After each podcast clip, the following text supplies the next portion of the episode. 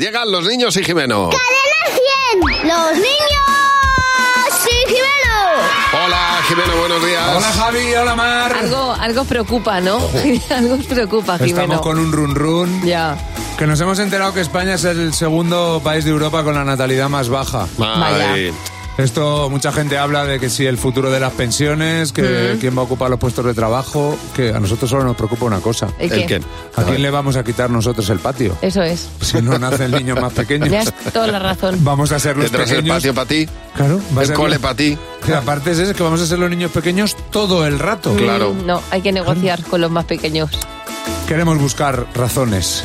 ¿Por qué no nacen niños en España? Porque se han muerto muchas personas y si te mueres no puedes tener hijos.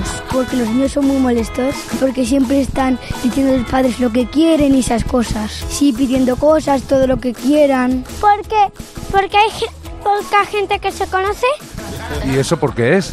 porque, n- porque hay gente que no le gusta España y se van, entonces queda poca gente. Por la contaminación, porque no tienen ganas de hacer hijos. Porque los niños dan mucho que trabajo. Pues dan guerra, juegan, tiran cosas, pelotas, eh, rompen cristales, tiran bolas de Navidad. Así se le quitan las ganas a cualquiera. Porque no hay tiempo a nada. Que tienen que estar mucho tiempo en el trabajo y no pueden juntarse para tener hijos.